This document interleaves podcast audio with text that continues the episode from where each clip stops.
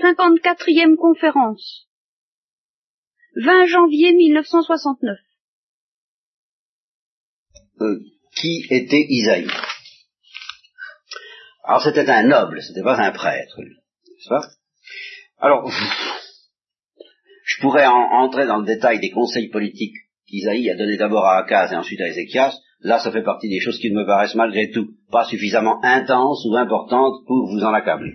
Ce qui est intéressant dans Isaïe, et c'est ça que je vais essayer de collecter sans trop vous, vous ennuyer d'une part et vous faire manquer de texte essentiel de l'autre, eh bien, ce sont les prophéties, la chose, concernant le Messie. Alors, si vous voulez, ce sont ces prophéties que nous allons regarder. D'abord, le livre d'Isaïe commence par ce qu'on appelle, pour tous les prophètes, c'est la même chose, ce qu'on appelle une vision inaugurale. Presque tous les prophètes commencent par avoir une vision plus ou moins extraordinaire, et toutes leurs prophéties sont marquées ensuite au coin de cette vision, elles sont censées découler de cette vision. Alors la vision inaugurale, c'est une vision de la sainteté de Dieu. Là aussi, je pourrais m'esquiver et renoncer à continuer, rien qu'à propos de cette notion de sainteté, j'en ai souvent parlé, euh, et je constate que quand on en parle en terre chrétienne, je suis tenté de dire, ben, on en parle mal. Euh, la sainteté, c'est peut-être euh, l'attribut divin par où précisément euh, Dieu échappe le plus, le Dieu d'Israël échappe le plus au pressentiment de la religion hindoue. Car c'est l'aspect de Dieu par où il ne ressemble à rien, strictement à rien, de ce que l'homme peut concevoir, même par les plus hautes purifications, même par la plus vie spirituelle la plus intense. Alors, la, sainteté, c'est justement cette chose de Dieu que nul ne peut recevoir si ça ne lui est pas donné. C'est vraiment l'ascenseur. Par l'escalier, vous pouvez atteindre peut-être des choses de Dieu. À supposer que ça se passe bien, et que Dieu, précisément dans sa miséricorde, ne vous fasse pas dégringoler de temps en temps l'escalier parce qu'il veut vous amener au bas de la cave, parce qu'il veut vous amener dans l'ascenseur. Ça, bon, supposons qu'il n'y ait pas d'ascenseur, et que Dieu n'éprouve pas le besoin de nous faire descendre, eh bien, il nous laisserait monter. Eh bien, on arriverait à toutes sortes de choses. Toutes sortes de choses, tout ce qu'on voudra. Sauf la sainteté. Ça, c'est vraiment inaccessible à l'effort humain. Et vous voyez, c'est pour ça que le, mot sainteté est, est, extrêmement mal compris et déformé dans notre pensée, car nous appelons saints, justement, les saints pour nous, c'est les hommes. Or, Dieu seul est saint par définition. alors pourquoi est-ce qu'on appelle l'Église appelle les hommes des saints? Mais parce que la sainteté de Dieu leur est donnée. Mais il n'y a aucun effort à faire pour ça. Il n'y a d'effort à faire que pour prendre l'attitude convenable afin de la recevoir. Mais c'est absolument un privilège inaliénable, inaccessible. Donc, un saint, la sainteté, c'est pas la perfection. C'est pas le fait d'être calé dans la vie spirituelle, ni dans la vertu, ni dans l'héroïsme. Alors quand on oppose le saint, le sage et le héros, ben c'est très bien, en effet, oui. Le sage et le héros, c'est de très belles choses, qui, même surnaturelles éventuellement, auxquelles l'homme peut accéder en restant homme. La sainteté, c'est vraiment le château fort dans lequel nul ne peut pénétrer si Dieu lui-même n'ouvre la porte.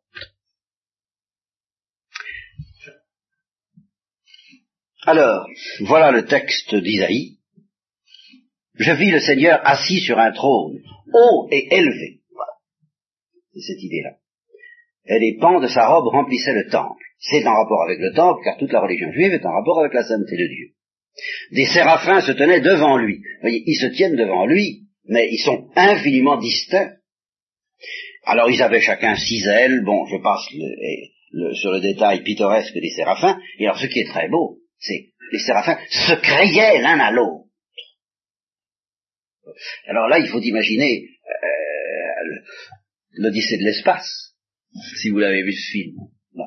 C'est un moyen grossier de pouvoir évoquer ce que peut être la vision d'Isaïe, mais après tout, toute vision de ce genre est grossière ben, l'Odyssée de l'espace, au moment où, le, cosmonaute approche de la plaque sensible, si j'ose dire, et où il est ébloui par les lumières et par, la musique, n'est-ce pas? Ben, Dans cette musique, vous pouvez imaginer des, des, des mondes qui roulent, des, étoiles qui roulent les unes vers les autres, et qui seraient les, les, les, anges en question, les séraphins, et qui se créeraient l'une à l'autre. Cette musique insoutenable de l'Odyssée de l'espace, ça pourrait être ça, mais ce n'est qu'une musique créée. Attention, c'est pas la musique de l'incréé, C'est la musique des anges, qui se crient l'un à l'autre, Saint, Saint, Saint. C'est-à-dire impensable, insoutenable, intolérable. Et il y avait des armées. Toute la terre est pleine de sa gloire. Ah oui, de sa gloire. Mais lui est au-delà encore de sa gloire. Sa gloire n'est rien à côté de lui. Lui, il est saint. Alors, à la voix de ceux qui criaient, les fondements des seuils tremblèrent et la maison fut remplie de fumée. Vous voyez, tous ces phénomènes religieux, terrorisants, viennent de créatures. La sainteté, au fond, elle est insoutenable, mais elle est insoutenable d'une manière qui est bien plus impensable encore que la manière grossière dont nous imaginons que le tonnerre est insoutenable, que le bruit est insoutenable. Au fond, la sainteté est beaucoup plus est insoutenable, comme le silence est insoutenable, beaucoup plus que comme le bruit est insoutenable. C'est bon, bref, hein, bien. Alors la maison fut remplie de fumée, mais du fait de la voix des anges et de l'action des anges, pas l'action de Dieu. Et je dis, malheur à moi. Voyez, tout de suite, je sens, hein, malheur à moi. Je suis perdu, car je suis un homme aux lèvres impures. Et alors là, c'est à la fois parce qu'il est créé, et puis parce qu'il il, il fait partie du peuple d'Israël, dans l'état où est le peuple d'Israël en ce moment, dont nous avons suffisamment parlé. Je suis un homme aux lèvres impures, et j'habite au milieu d'un peuple aux lèvres impures, et avec ça mes yeux ont vu leur roi, y avait des armées. Ils n'ont pas vu face, ils l'ont pas vu face à face, ils ont vu sa gloire. Un point, c'est tout. Mais ça suffit pour que les genoux s'entrechoquent, n'est-ce pas? Et vers moi, voilà, et alors ça c'est admirable, vous voyez, c'est, c'est vrai, Dieu dit, tu, tu, ne peux pas me soutenir, c'est toujours l'histoire de Moïse et de Dieu, tu ne peux pas me soutenir, tu ne peux pas me supporter, mais moi je peux te donner de me supporter. Et vers moi vola l'un des séraphins, et dans sa main était un charbon brûlant, qu'il avait pris sur l'autel avec des pincettes et il en toucha ma bouche, et dit, Voici, ceci a touché tes lèvres, ton iniquité est enlevée, et ton péché est expié. Et j'entendis la voix du Seigneur disant, Qui enverrai-je Dans une situation aussi terrible que celle qui se prépare juste avant Josias, je vous répète. Qui enverrai-je Et qui ira pour nous Nous, c'est moi le Seigneur et mes anges, la cour céleste? Ou alors, c'est si vous voulez y mettre la Trinité, c'est votre droit, mais enfin, c'est pas dit dans le texte. Et qui ira pour nous? Et je dis, me voici, envoie-moi. Et alors là, Isaïe commence à être une figure du Christ. Ce que sera encore beaucoup plus Jérémie, d'ailleurs. Euh, Isaïe est plutôt l'annonciateur du Christ. Mais Jérémie annonce le Christ, mais en même temps, il est vraiment la figure du Christ par l'aspect de sa lutte inexpiable avec les princes des prêtres et de sa mise à mort et de sa terreur, car Jérémie est un homme qui a peur, bien plus qu'Isaïe. Et je dis, me voici, envoie-moi. Et il dit, va. Et dis à ce peuple, alors cette parole que le Christ a reprise et qui est absolument extraordinaire, écoutez, écoutez, mais ne comprenez pas. Voyez, voyez, mais ne saisissez pas. Endurcis le cœur de ce peuple c'est n'en peut plus.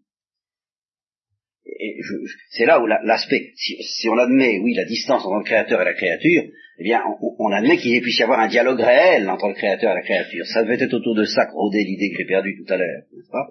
Et alors, ce, dialogue réel, à partir du moment où il est réel, euh, il faut le prendre euh, tout à fait au sérieux, c'est un dialogue d'une intensité, d'une violence extraordinaire.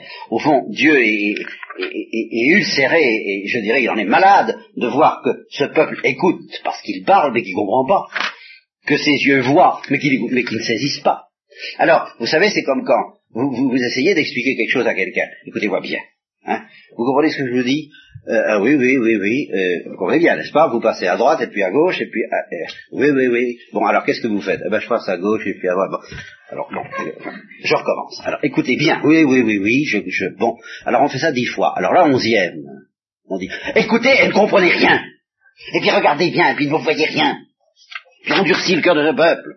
Bouge ses oreilles colle ses yeux pour qu'il ne voit pas de ses yeux et qu'il n'entende pas de ses oreilles et que son cœur ne comprenne pas et je l'aurais guéri. Vous voyez, c'est exactement ça. Et je l'aurais guéri. Voilà. Mais la scène. La scène. Et alors le Isaïe qui écoute ça, il dit, et, jusqu'à quand, Seigneur?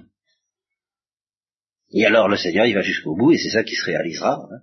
jusqu'à ce que les villes soient dévastées, et les maisons sans hommes, et que le pays reste désert. Oui, Dieu éloignera les hommes, et la désolation sera grande dans le pays. Et s'il reste encore un dixième, un dixième, eh ben, j'en leur dixième. Ah, vous voyez, ça, hein, je reste encore un dixième, eh bien, il sera à son tour pour l'extirpation, comme le térébinthe et le chêne. Alors, mais malgré tout, alors je crois qu'il a bien dit ça, s'il en reste encore un dixième, je l'élimine. Comme le térébinthe et le chêne, qu'on abat, mais une fois abattu, alors il reste un tronc. Et ce tronc est un germe sain. Sain, dit le mot. Et c'est ici le thème du petit reste d'Israël. Je m'en vais tout liquider, mais il y a un ah, tout petit reste. Et de ce tout petit reste, tout repartira, mais tout repartira alors dans la perspective chrétienne.